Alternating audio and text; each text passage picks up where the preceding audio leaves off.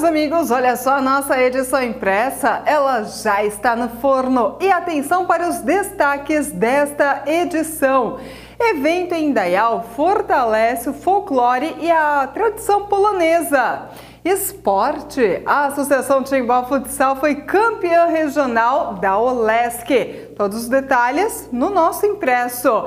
E ainda, setor de segurança. Três vítimas fatais em um gravíssimo acidente. Aliás, foram dois acidentes que aconteceram no final de semana. Em um desses acidentes, uma colisão envolvendo dois carros, mãe e filho perderam a vida.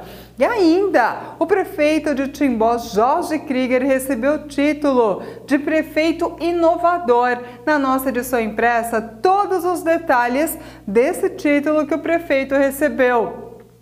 E os acusados pela morte de Eliane Maria Stickel e Agostinho Petri vão a julgamento. O júri acontece esta semana em Timbó e o Jornal do Medvale preparou um material para você entender e relembrar sobre esse caso que aconteceu no nosso município.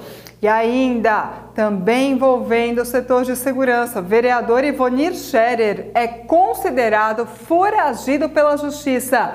Na nossa edição impressa, todos os detalhes dessa situação envolvendo o vereador Ivonir Scherer. Como que fica a situação dele na Câmara de Vereadores, quem assume, enfim, todos os detalhes na nossa edição impressa. Então não perca tempo. Amanhã de manhã já corre e já adquira o seu impresso do Jornal do Médio Vale. E não se esqueça, curta e compartilhe as nossas redes sociais.